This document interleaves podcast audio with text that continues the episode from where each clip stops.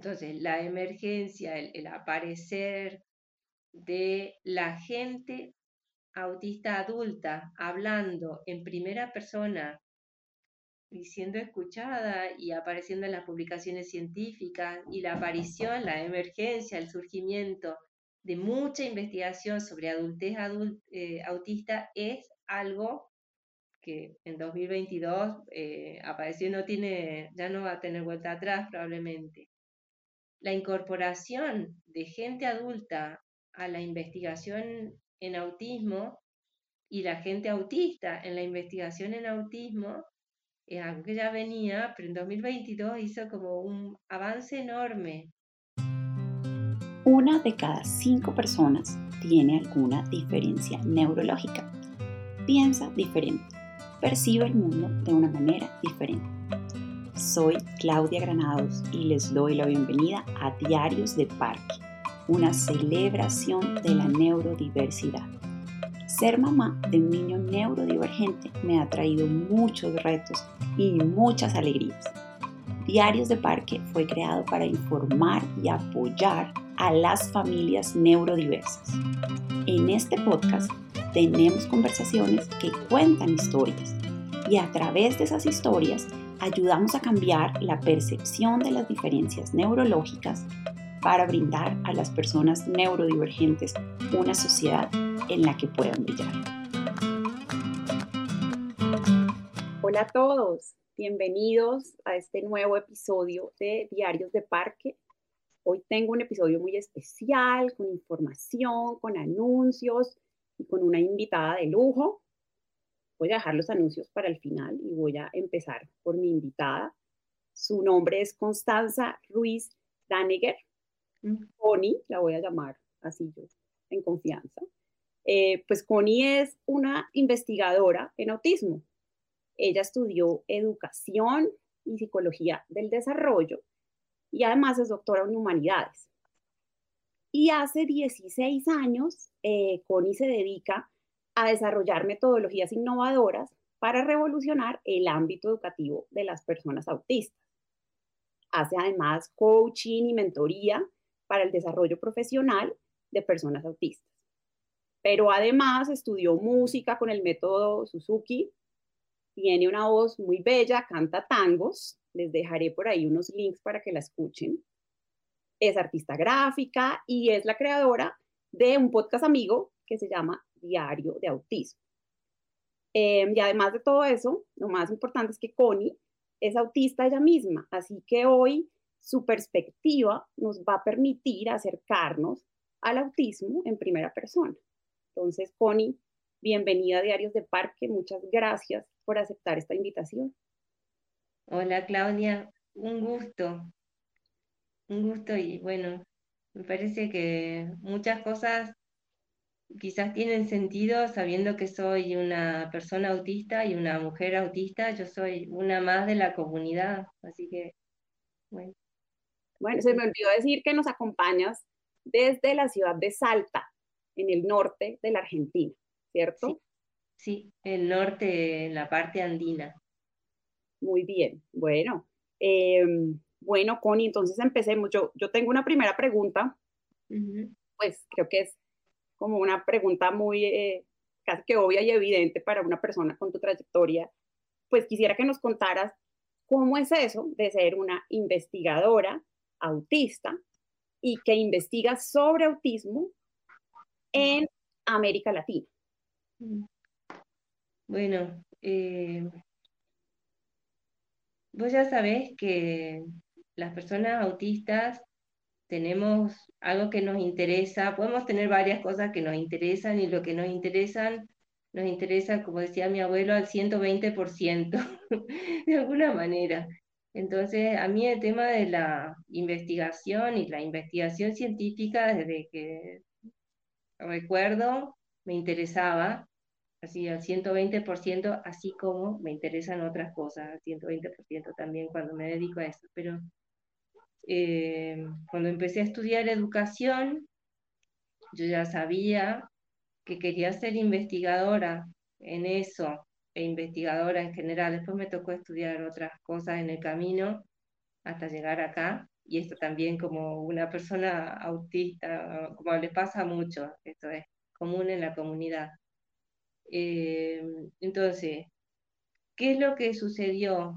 Fui estudiando distintas cosas, pasé por varias carreras, como en el caso de otras personas, como es tu caso también. Fui pasando, no, conozco tus motivos, pero para mí era como una necesidad de ir conociendo cosas porque tenía curiosidad y quería saber más sobre eso también para poder colaborar haciendo investigación, pero también en parte porque me daba cuenta que había algo que me venía bien de ese estudio. Entonces fui pasando por distintas carreras, incluso haciendo carrera de posgrado, siguiendo esa motivación profesional por un lado, pero vital también. Eso lo puedo ver en retrospectiva desde hace algún tiempo.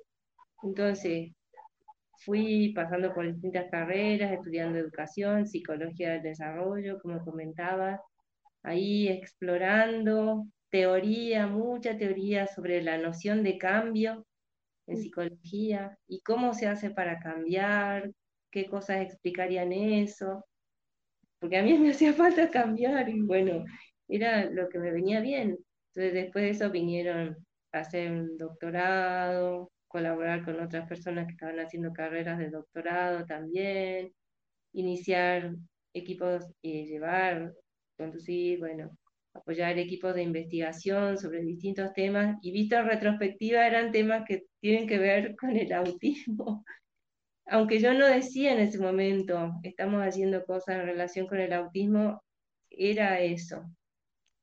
Y llegó un momento, a ver, en medio pasó también que hace mucho, en 2005 yo estaba en Madrid estudiando psicología del desarrollo y de la educación y hubo una tesis doctoral sobre síndrome de Asperger.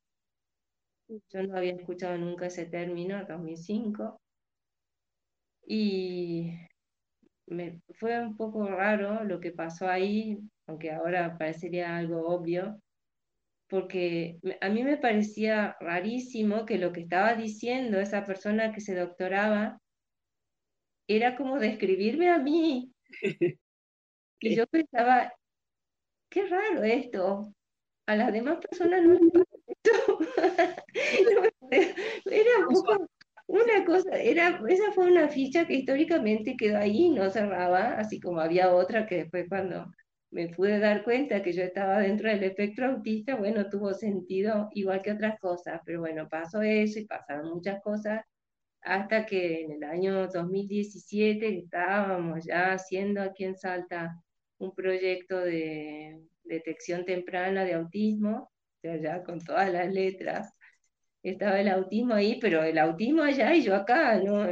Supuesta, pero había fichas juntándose de toda la historia, digamos, y un día me di cuenta que yo, sí, tenía que ser, y cayeron todas las fichas juntas, eh, y a partir de ahí exploración, autoidentificación, después, bueno, y así llegamos hasta ahora. Ok, o sea, se fue juntando como las piezas del, del rompecabezas. Rompecabezas, de rompecabezas de la... Ok. Cosas que no encajaban, pero bueno, es que no había, todavía no estaba claro que existía ese rompecabezas y yo pensaba que solo me pasaban a mí ciertas cosas y resulta que había mucha otra gente que cada persona pensaba que solo le pasaba a ella. Ok, ¿y cómo es, cómo es ese proceso de identificación en la adultez? ¿Cómo, cómo lo viviste? ¿Cómo lo recuerdas? Eh, está bien que me hagas las dos preguntas, ¿cómo lo, cómo, cómo lo viví yo? Porque cada persona lo vive de manera diferente, hay gente que lo... Eh, hay, que ver qué es lo que te lleva a eso, distintas, distintas cosas. Eh, para mí formó parte de ese proceso de búsqueda personal, de comprenderme a mí misma para cuidar de mí misma de forma apropiada y también como parte del proceso de, de, ¿cómo decirlo?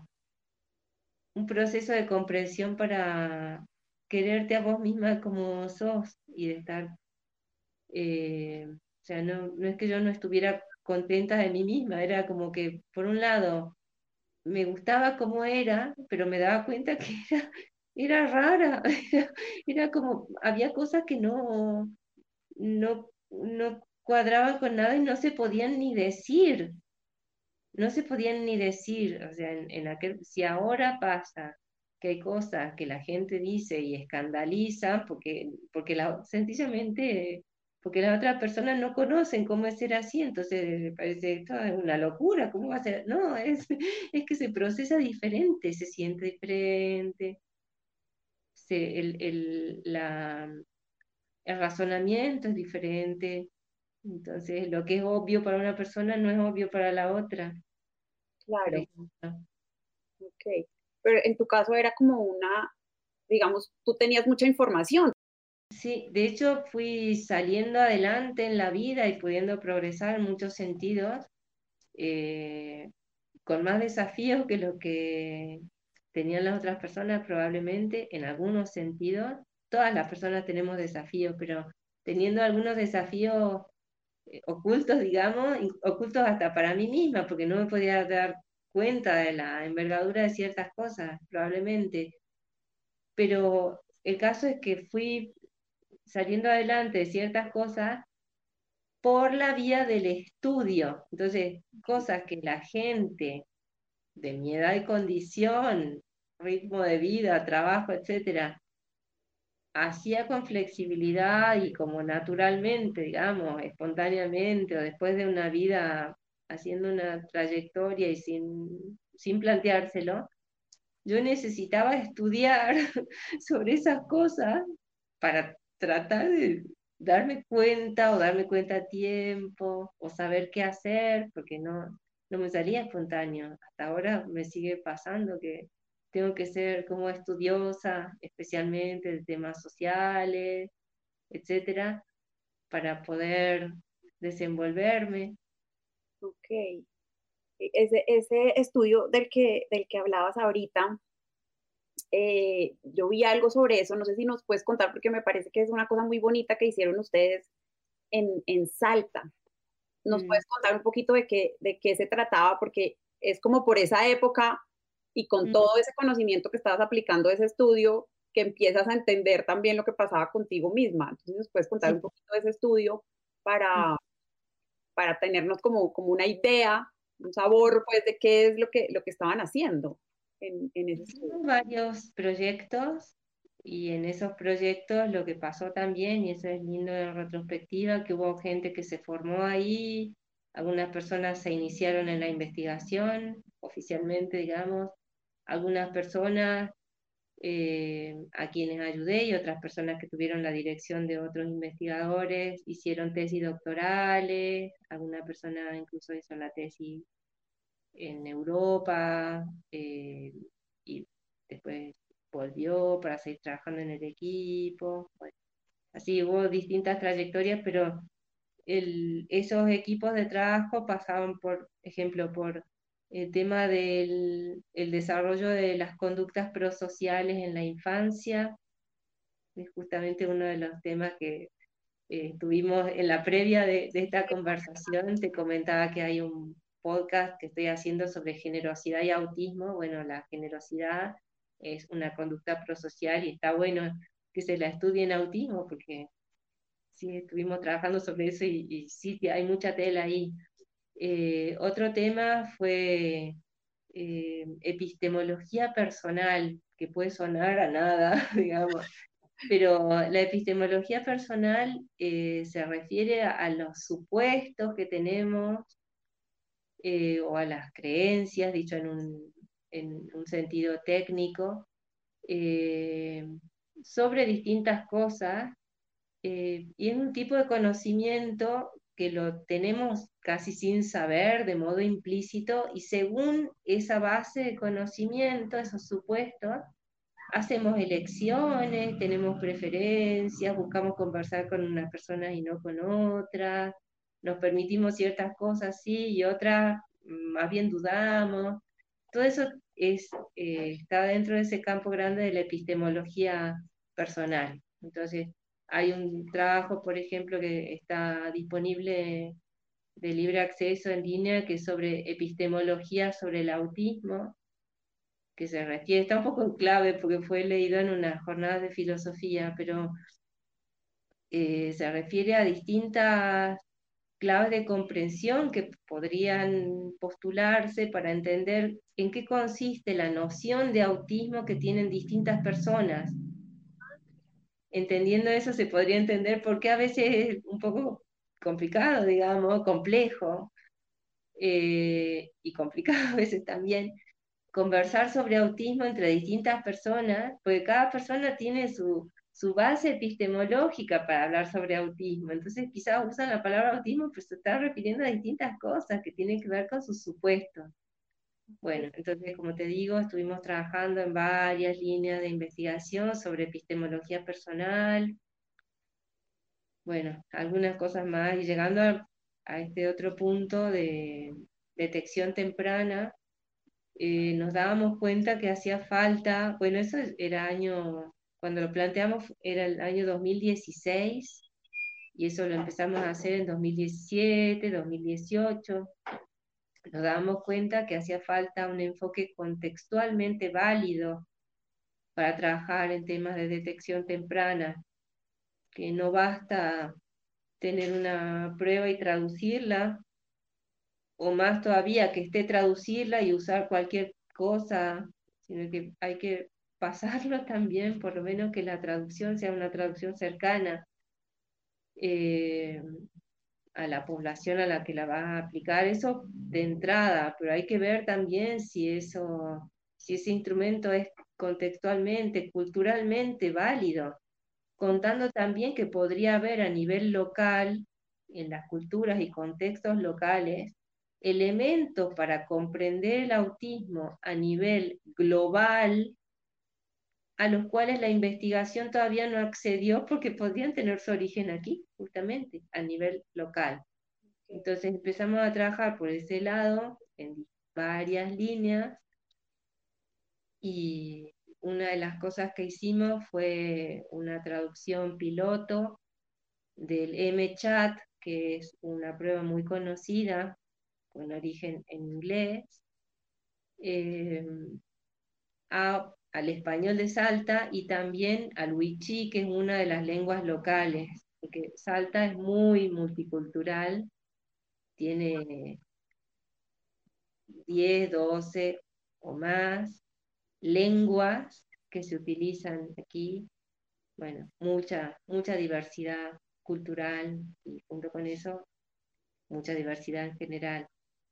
Eh, bueno, eso, hubo un curso destinado a la comunidad de Salta, fuera de la universidad, aunque también podía tomarlo gente de, dentro de distintos puestos, eh, sobre desarrollo infantil. Fue un curso de promoción de miradas sobre el desarrollo infantil y participó, hay gente de que no era de la universidad, perfiles de profesionales, complementando a los de profesores universitarios, profesoras universitarias, y de distintas carreras, de medicina, educación e y enfermería, que es un área que no suele convocarse demasiado, pero que es muy importante también. No nos dábamos cuenta a veces, bueno, íbamos haciendo como mejor podíamos, eh, tratando de de inventar lo que, había, lo que hacía falta, pero también teniendo en cuenta lo último disponible a nivel global y haciéndolo como nos daban los recursos, que eso es otra cuestión. Entonces hicimos unas sesiones de cine adaptado, dirían ahora, ahora se usan muchos términos, pero en ese entonces no, no se usaba nada, solo lo hacíamos. Y, y esta estuvo bueno también porque en ese proyecto estaba yo misma y había otra persona eh, de neurotipo autista, había como, bueno, eso estuvo bien. Y muy importante, me hace clic lo, que cuentas porque, claro, mucho de lo que tenemos hoy, sobre todo en detección temprana, que es de pronto donde yo tengo alguna experiencia personal y yo me he encontrado como llenando unos cuestionarios digo, no aplica, no aplica, no aplica, no aplica como esto. No aplica o también hay que ver desde el punto de vista, cuando una persona está pasando una prueba de detección temprana, está en una situación en la cual hay muchos factores y la persona eh, no se está sintiendo demasiado bien, quizás por algo está ahí haciendo eso y está con una inquietud, está con una preocupación quizás. Eh, y junto con eso puede haber bastantes situaciones personales, familiares, de, mal dormir, muchas cosas puede haber ahí. Bueno, entonces te preguntan, eh, por ejemplo, no es lo mismo una persona que vive en condiciones un poco estándar, podríamos decir, en un lugar del primer mundo, como se dice aquí, a que le hagas la misma pregunta a una persona que vive una familia entera en una habitación. No es igual. Entonces, las preguntas también tienen que culturalmente, contextualmente, poder estar a disposición de que la persona pueda responder en relación con la conducta por la que se está preguntando y que sea apropiado, pero también que, que bueno, eso se entiende, que la, que la persona en su contexto este, se, la, se la pueda atender como para que la respuesta que da sea una respuesta en las mejores condiciones para que esa persona pueda dar una respuesta válida. Ese sería uno de los puntos. Sí, no, importantísimo eso, eh, eso que dices y sospecho que hay mucho por avanzar ahí mm. en, en, en, los contextos de, eh, de, América Latina, pero sé que ya hay un grupo de personas trabajando, trabajando juiciosamente en eso. Pero ese, ese es otro episodio, Connie. Ahora quería... Pero de esto destacar también que hay cosas que podrían encontrarse aquí. Claro. Que podrían ser nuevas respecto del conocimiento que hace falta aportar a otros lugares y que se encontraría en otros lugares si se replicara ahí quizás. Claro, claro, no, súper importante eso, eso, esa reflexión. Em, y, y, creo que eso, esto que dices se relaciona también con, con, mi siguiente pregunta, porque sé que estás como preparando a un webinar pronto sobre, sobre un cambio fundamental que el 2022 nos dejó eh, en el tema de autismo. Y quisiera que nos contaras un poquito de eso, porque sé que ahí hay algo muy importante que está como sucediendo en este momento y que, que tiene que ver con esto que hablábamos anteriormente de, eh, de entender el autismo en contexto. Sí, eh, la palabra contexto, primero, el contexto de ese webinar es lo que estamos haciendo eh, y que tiene, o sea, la, la forma y el contenido, el, el, contenedor y el contenido tienen que ver. Y es también como un cambio que tocaba, es una propuesta que tocaba en relación con todo lo que está sucediendo.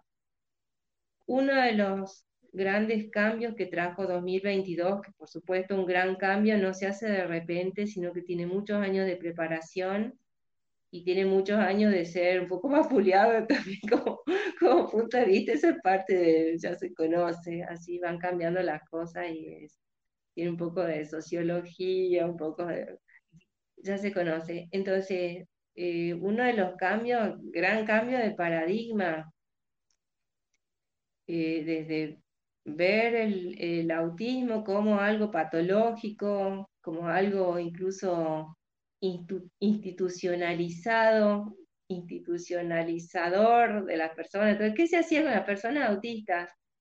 Se las metía en un lugar, se las institucionalizaba. Punto. Con, hay películas sí, hay conocidas sobre eso. Bueno, desde ese entonces hasta ahora muchos cambios. Pasando por enfoques que hasta ahora siguen siendo muy fuertes, están tratando de reciclarse, pero a veces reciclar no, no funciona porque es de otra cosa, es de, otra, o sea, es de, otro género, digamos, entonces no, otro género, no me sabe cómo decirlo, estoy pensando en tela, en una cosa así como que hay telas que no dan para una cosa, pero sí dan para otra, entonces es como que, bueno, están ahí viendo pero eh, ese enfoque que tiene que ver con terapéutico y solo terapéutico para el autismo, entonces si decís, persona incluso persona con autismo, portadora de autismo, dicen a veces, como para tratar de sacarle un poco el, el significado así un poco feo, digamos, pero como si tuviera una enfermedad con autismo. Bueno, desde hace un tiempo en algunos lugares se prefiere decir, o algunas personas prefieren decir, como para sentirse más cómoda con este otro punto de vista, persona autista como una condición de vida que no tiene por qué estar mal de por sí, porque desde el otro punto de vista se da como por sentado que el autismo es algo que hay que quitar algo o hay que modificar algo. Bueno, ese es un punto de vista. El otro punto de vista que puede ser expresado tiene en cuenta que el autismo es una de las formas de la diversidad humana y como perfil es no un perfil, sino un montón de perfiles posibles. Pero en todo caso es un perfil que tiene aspectos que pueden necesitar ayudas y apoyos específicos, como los otros perfiles, de otros neurotipos también tendrían que, también necesitarían, que eso es una parte de la que no se habla a veces, pero bueno, pero también con fortalezas específicas. Entonces, ese cambio de consideración tiene muchas consecuencias. Ese, y ese cambio que se venía haciendo en 2022 se visibilizó muchísimo. Esa es una cuestión. Otra cuestión, más que cuestión, tema, es como un ámbito, eh, la existencia en todos los sentidos de eh, la gente adulta. Y esto, o sea, una vez es una obviedad, pero no, no era una obviedad, incluso ahora eh, se sigue hablando a veces el niño autista. O sea, vos decís, ¿de qué estamos hablando, por favor? O sea, es como una especie de reducción de autismo a el niño, se dice a veces, es un niño autista, como si hubiera un prototipo de cómo son los niños, ¿no? No son los niños, sino el niño autista. Bueno. Y niño, varón, y en la niñez, infancia o niñez, y como si el, autismo fuera algo solo de la niñez. Como consecuencia de eso, muchas veces la gente que tiene esa forma de concebir las cosas sigue tratando a la gente autista como si fuera una persona de la niñez, aunque tenga 80 años.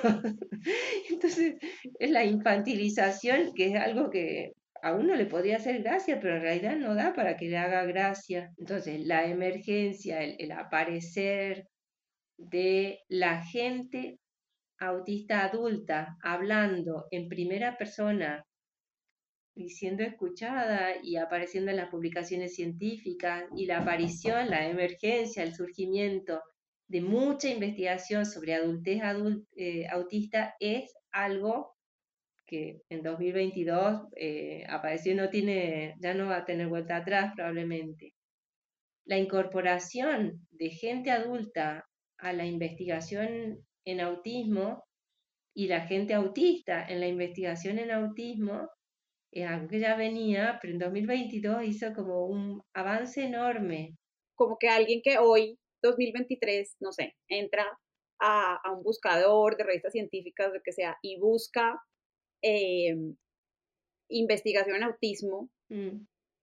hoy va a encontrar una mayor cantidad de documentos académicos de investigación sobre el tema en el cual ya no solo están como eh, la comunidad médica o alguien desde fuera mirando el autismo, sino que las mismas personas que investigan son personas adultas, autistas, que se han formado y que han aprendido autismo. O sea, ahí el eso es un cambio fundamental, ¿cierto? La, mirada ya es diferente porque incluye esa mirada en primera persona. Mm del que investiga. Sí. Ya no es como desde afuera, sino que le da una perspectiva diferente a, cómo se investiga, me imagino.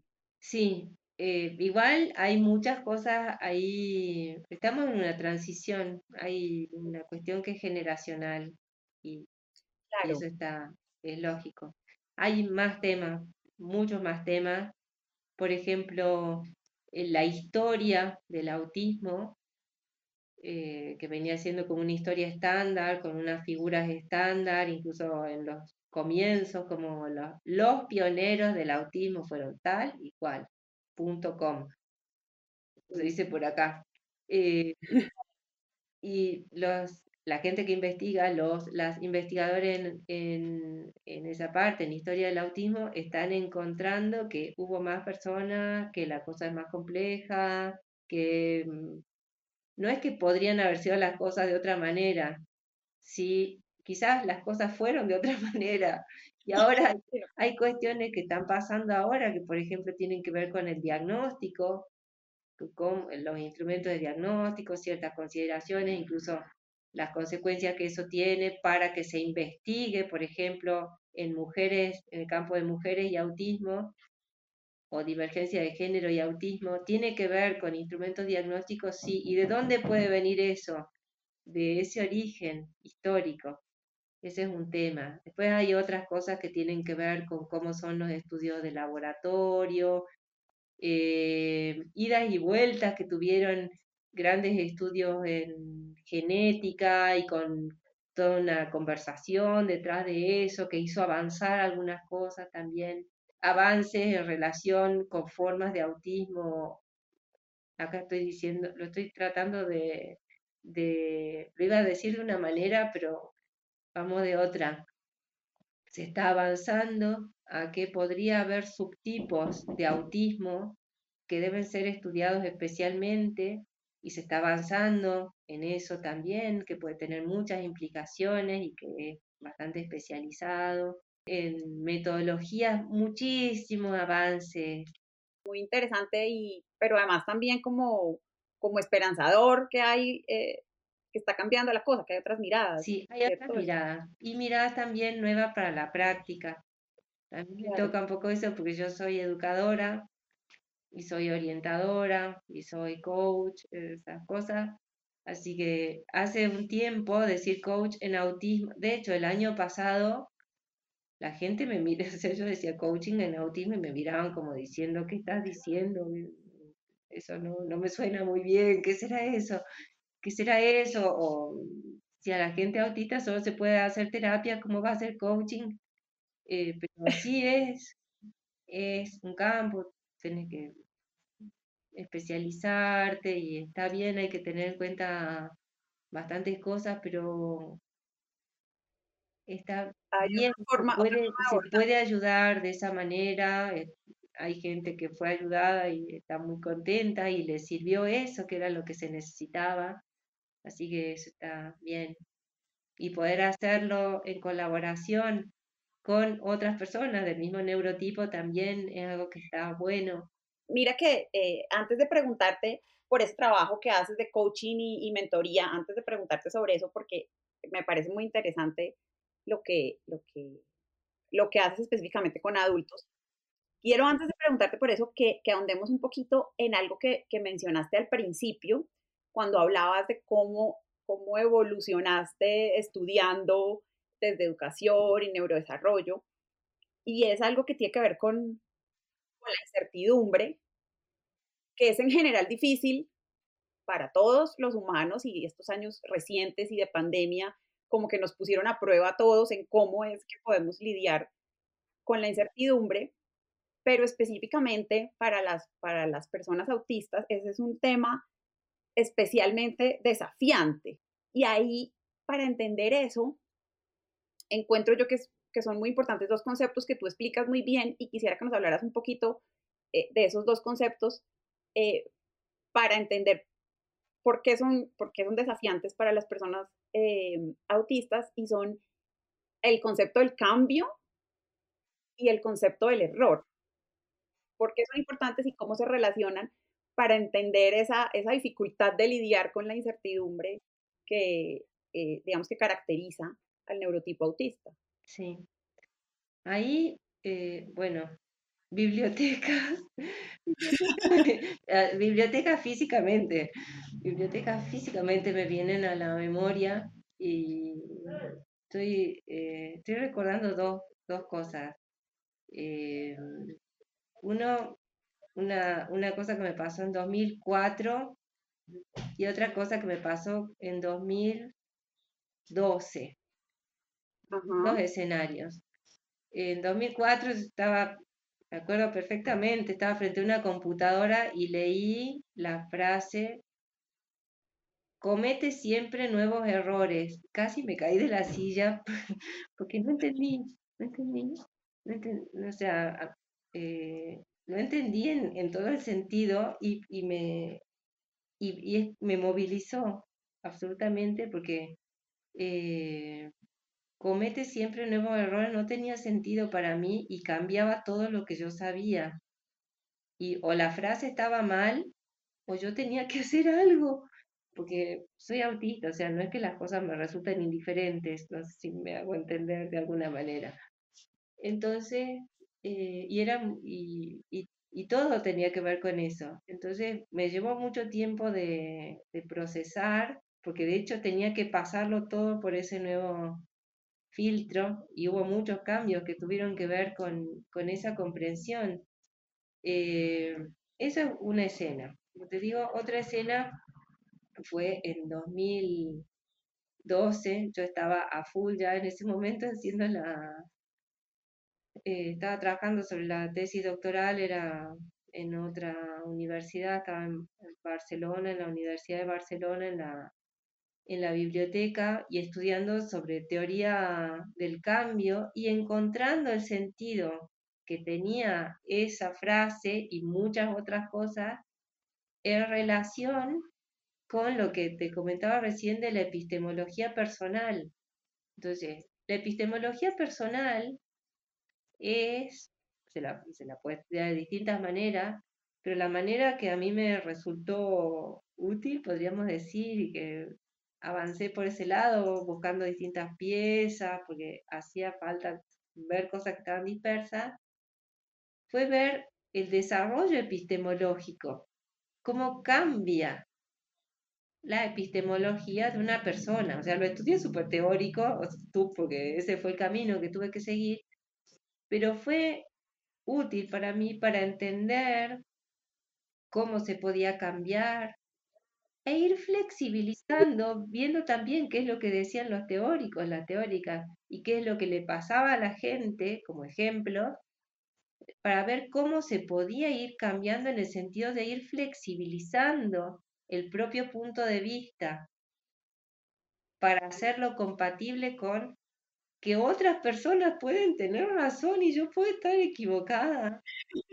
Que hace que yo misma puedo, o sea, porque uno lo puede decir en un sentido bueno, sí, pero que se convierta en un supuesto, en una creencia, en el sentido de creencia epistemológica, hay, hay un trecho ahí. Entonces, a mí me ayudó, como suele pasar en estos casos, que estudiar y por la vía de por esa vía racional, eh, entender y aprender de a poquito y con ejemplos, contra ejemplos, y eso también experimentando en la vida, eh, poder cambiar. O sea, no, no, es fácil cambiar. A mí me, me cuesta más, pero eh, por eso en esos estudios se ve que en general a las personas les cuesta, pues ahí, bueno, esto ya daría para, para varios episodios. Em, en todo caso, este tema de la incertidumbre sigue siendo un tema, que es un temazo, porque tiene que ver con cuestiones que tienen que ver con, con racionalidad en sentido estricto, pero también con aspectos perceptuales y sensoriales incluso. Voy a dar un ejemplo de una investigación que salió el año pasado, creo que salió el año pasado, en todo caso, estoy casi segura, pero lo podemos chequear. Em, sobre, bueno, la incertidumbre tiene muchísima arista. Por ejemplo, eh, cuando un arquero está por patearle un penal, ahora que tenemos el, el mundial cerca, están por, están por patear un penal y entonces ¿para dónde, se, ¿para dónde va? Hay una incertidumbre absoluta, ¿para dónde va a ir la pelota? Entonces, según para dónde vaya, el, el arquero tiene que hacer algo y tiene que ser rápido de reflejo para jugar con la incertidumbre y tirarse para, e, o sea, de todas las posibilidades, hacer la más probable en relación con cómo va la, la, la incertidumbre o certidumbre en ese caso. Tenés que tener reflejos y tenés que poder captar los indicios que hay, porque en relación con esos indicios se achica la incertidumbre. Entonces, hay estudios que indican que la gente autista no es tan buena, digamos, para captar esos indicios físicos, por ejemplo, en el caso de que te estén por tirar una pelota, entonces la pelota, la persona está así como más boleada, digamos, acá tampoco que no sabe para dónde mirar, porque no, no le sale mucho. No digo que la gente autista no puede ser arquero, no estoy diciendo eso y habrá, habrá estudios sobre eso, no me estoy dedicando a eso porque este estudio tampoco lo, lo tenía en cuenta, lo estoy diciendo en general, pero yo misma tengo el, el ejemplo, bueno, y mucha gente podría decir lo mismo, los juegos en los que venía la pelota así como que, ¿y qué hacer? Porque es una cosa, eh, como te digo, hay aspectos que tienen que ver hasta con la percepción que hacen que las personas autistas necesiten, necesiten, es una palabra que es excesiva, la estoy diciendo ahora y se la suele decir, pero tengan una preferencia por o les venga mejor, por lo menos temporalmente, que las cosas sean más bien rutinarias, un poco fijadas, etc. Pero ahí hay un tema, esto es evolutivo y hay que ayudar a que las personas se desarrollen. Si toda la vida vas a seguir haciéndole así, llevando en el andador de que todo tiene que ser rutinario, o sea, ¿en qué momento la persona se va a flexibilizar?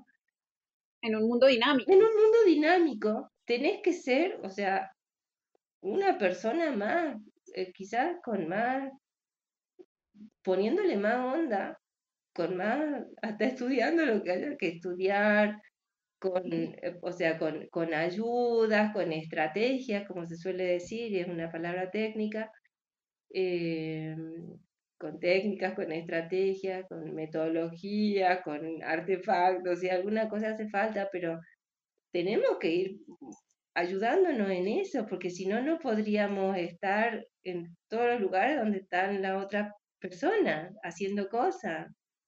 Eh, entonces, ese es un, ese es un tema. Y hay grandes cambios a lo largo de la vida. Esto es evolutivo, sí, pero hay que ir ayudando y es específico.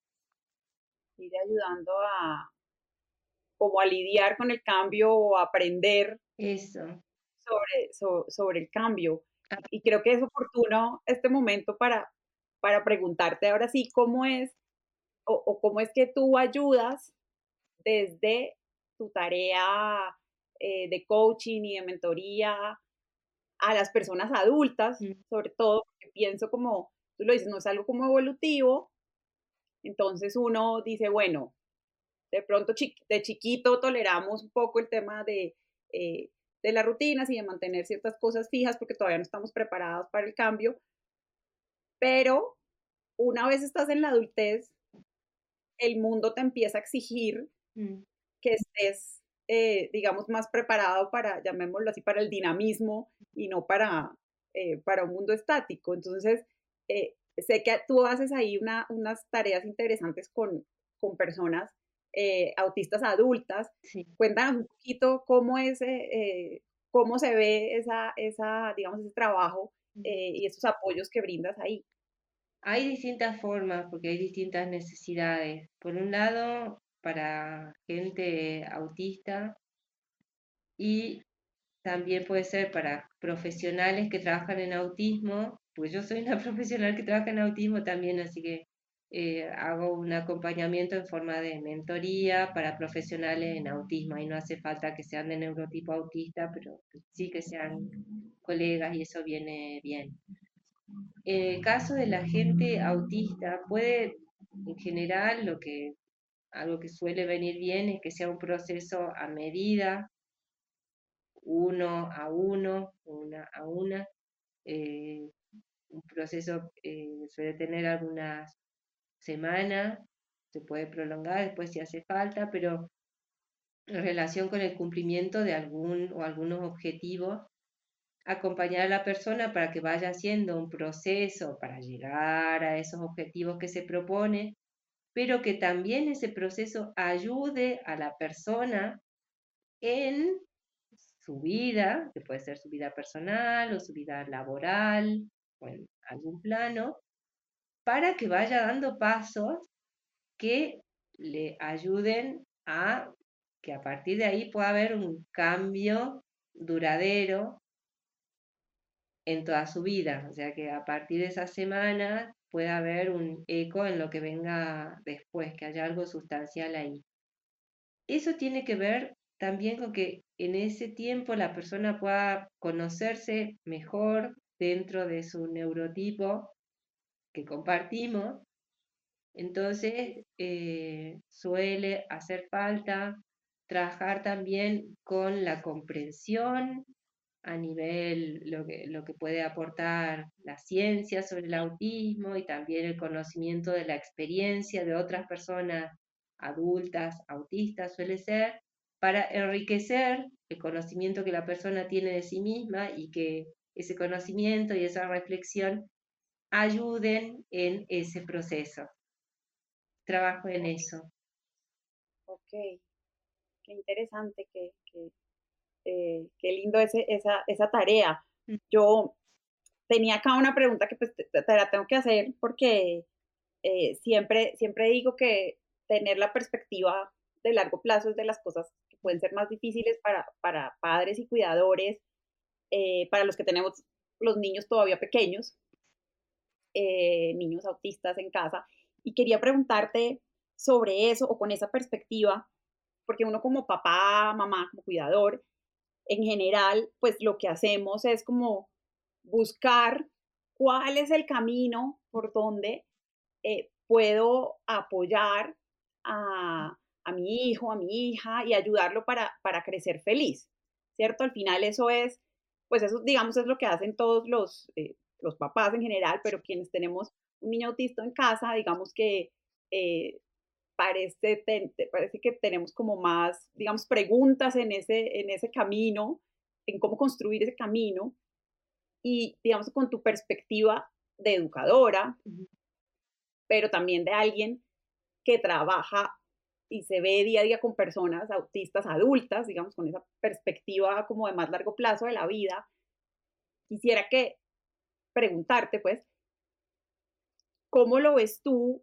¿qué le dirías a, una mamá o un papá como yo sobre cómo, cómo construir y cómo transitar ese camino y en qué, en qué es que deberíamos concentrarnos. A veces uno tiene como, muchas, eh, como muchos focos para mirar y es difícil decir por dónde cojo o en dónde concentro mis esfuerzos. Algo que me parece que puede ser útil, aunque parece obvio, pero hay que ver qué, qué implicaciones tiene, es que cada persona es dueña de sí misma. Cada persona es la única dueña de sí misma. Nadie es dueño de un niño o de una niña o de un niñe. Yo ahora lo puedo decir porque hay cosas que se saben, pero a mí me tocó hace un tiempo cuando no se hablaba de esto, ver una persona, creo que debe haber, tenido dos años o dos años y medio, esa persona era claramente transgénero y tenía dos años.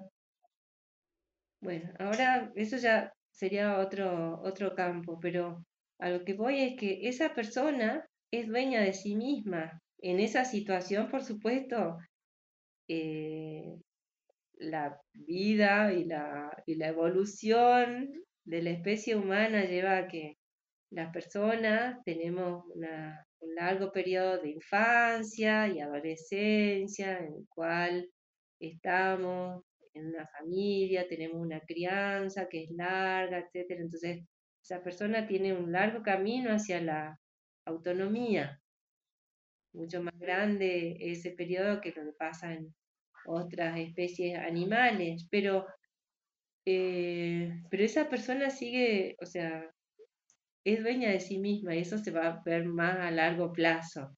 Pero tener en cuenta eso puede ser de utilidad porque esa persona tiene que poder desarrollarse de forma autónoma y comprenderse a sí misma y quererse como es y comprender cuáles son las, las cosas que le apasionan y las cosas que, en las que necesita ayuda que quizá va a necesitar ayuda ahora y no van a ser su punto fuerte a lo largo de la vida, aunque podría dedicarse a eso si quisiera y le pone, le pone onda, digamos, y le pone muchas horas de práctica y estudia mucho, podría hacerlo así, pero tendría que ser su decisión o estar de acuerdo con hacer eso. Entonces hay varios asuntos que dependen de eso que me parece que es bien básico. Eh, después, algo que puede resultar de utilidad es que, y te agradezco que vos hayas mencionado que yo soy educadora, ese es mi punto de vista preferido, podríamos decir, muchas veces, y el que suele salirme de base. Entonces, eh, hay cosas, y somos seres humanos, eh, que no van a hay cosas que no van a salir solas, necesitan de la educación. No me estoy refiriendo a la escuela, necesariamente, por lo menos. Me estoy refiriendo al proceso humano de educar, de que, de promover el aprendizaje de forma intencional, que eso puede tener distintos ámbitos y diferentes, hay muchas cuestiones ahí. Eh, pero no, eh, de hecho, ¿por qué hace falta que haya educación? Porque no sucederían si no hubiera alguien que estuviera para eh, educar. No estoy diciendo enseñar, porque hay palabras, o sea, puede ser con enseñanza, pero puede haber, hay, hay muchas palabras acá en juego que significan cosas específicas puede haber escuela, puede haber enseñanza, puede haber distintas, distintas cuestiones, pero educación. Se necesita de una educación que sea adecuada. No necesariamente, Tera, ese es mi punto de vista y podría sentarme con toda la tranquilidad del mundo a conversar con gente que no esté de acuerdo conmigo, porque hay gente que no está de acuerdo conmigo y está bien, eh, gente que solo hace terapia o solo piensa, piensa que solo puede haber terapias para la gente autista.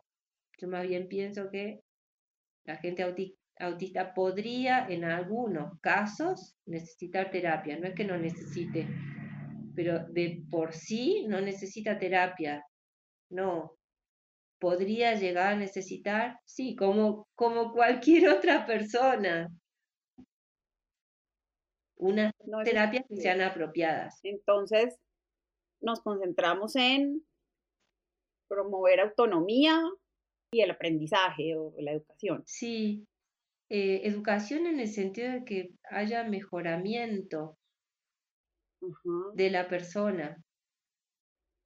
No en el sentido de aprender. De aprender en el sentido de la, escolarización o de ser como una enciclopedia. Depende de muchas cosas, porque hay gente que tiende a ser como una enciclopedia, pase lo que pase, digamos.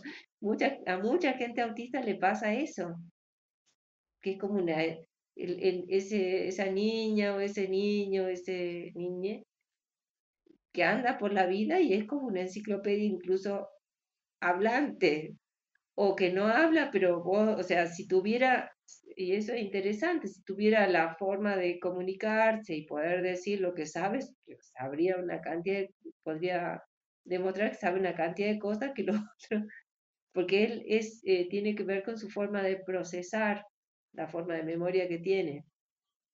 Puede pasar eso, y eso tiene que ver con mucho aprendizaje, memoria, por supuesto. Pero educación no tan solo eso, o pasar exámenes, no me estoy refiriendo a eso, sino a una forma de mejoramiento que tiene que ver con, con la vida, con la adaptación a la vida, con el saber resolver problemas, con el darte cuenta de qué cosas hay que resolver, qué cosas se pueden mejorar, con tratar de ser lo que se dice a veces, como tratar de ser una mejor persona cada día, tratar de aprender cómo, cómo ser eh, más vos mismo respecto a tus decisiones, porque a veces hacemos lo que vamos pudiendo, pero también vamos aprendiendo en eso. Aprender a lo que a veces hay palabras que antes no se antes se decía, después se dejaron de decir y ahora se dicen eh, como en otro contexto. Eh, se habla ahora de nuevo de las virtudes. Bueno, una persona con virtudes, una persona que es fuerte, una persona que es comprensiva, una persona que es valiente, una persona que es leal, una persona que es alegre. Esas cosas se van educando también. Tenemos un anuncio aquí que hacer ya va, ya, va llegando la hora del anuncio, entonces te voy a dejar a ti para que, que nos cuentes de qué se trata. Gracias. Es un anuncio por dos, en realidad. Sí. Por dos o por tres, pero vamos, em, estamos abriendo las puertas, en realidad ya están abiertas, aunque son las puertas online, a NC3, que es un centro de atención en autismo al servicio de gente autista hecho por profesionales dentro del espectro autista. Eso puede ser de utilidad. Y también puede ser de utilidad para la gente dentro del espectro autista que sea profesional, podría colaborar con nuestro centro, entonces acercarse. Eso, eh, dentro de ese marco, hacemos coaching, distintas formas de counseling, y más cosas, eh, desde Zumba, por ejemplo, estamos dando clases de Zumba, en Colombia saben perfectamente de qué se trata esto. Bueno, bueno eh, cosas que pueden resultar útiles a distintas personas.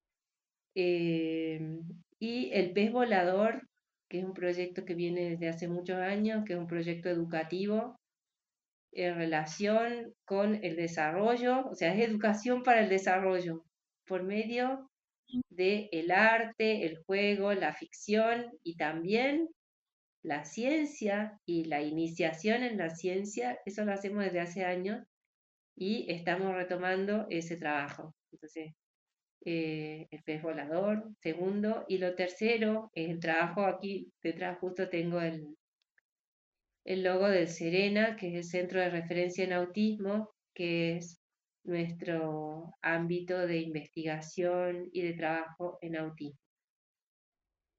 Para quien quiera colaborar y acercarse, este es nuestro ámbito. Dejamos todos los links en las notas. Genial. del episodio para, que puedan ir eh, fácilmente y consultar más información. Y yo espero tenerte acá invitada eh, en otras oportunidades porque tengo, tenemos muchos temas de que, de que conversar aquí en mis noticas. Eh, fui anotando todas las cosas de las que podríamos hacer otro episodio, otro episodio. Eh, y bueno, quiero darte las gracias por, por haberme regalado esta hora de tu tiempo, por esta conversación llena de reflexiones muy importantes y también me voy con, como con mucho optimismo de, de, cómo estamos transitando, digamos, este, este camino eh, para entender eh, el autismo y en general la, la, neurodiversidad como desde otra perspectiva. Entonces te agradezco mucho eh, haber aceptado esta invitación y que, y que hayas conversado conmigo esta horita. Yo te agradezco la posibilidad de, de compartir porque también es una motivación para seguir adelante y ha sido una motivación muchas veces saber que lo que hacemos puede ser útil para otras personas y especialmente para personas de nuestro neurotipo, para que lo que fue aprender este tiempo e ir saliendo adelante de distintas situaciones, haciendo experiencia, como nos pasó a nuestra generación, sea útil para la generación siguiente. Que la tengan un poquito más fácil. Que la tengan más fácil, sí, que van a tener sus propios desafíos, no para volverse cómodos, y, no, ellos van a tener sus desafíos para la próxima generación, pero que sigamos adelante. Genial. Muchas gracias, Connie. Bueno. Te mando un gran abrazo allá a Salta. Gracias. Gracias por escuchar Diarios de Parque. Crear un mundo que celebre la neurodiversidad es un gran desafío y enfrentarlo en soledad no es una opción. Te invito a unirte a nuestra conversación. Hay varias formas de hacerlo. Puedes suscribirte en tu plataforma de podcast favorita compartir nuestro podcast con tus amigos y familiares o escribirnos al correo info. Nos encantaría recibir tus comentarios y sugerencias. Música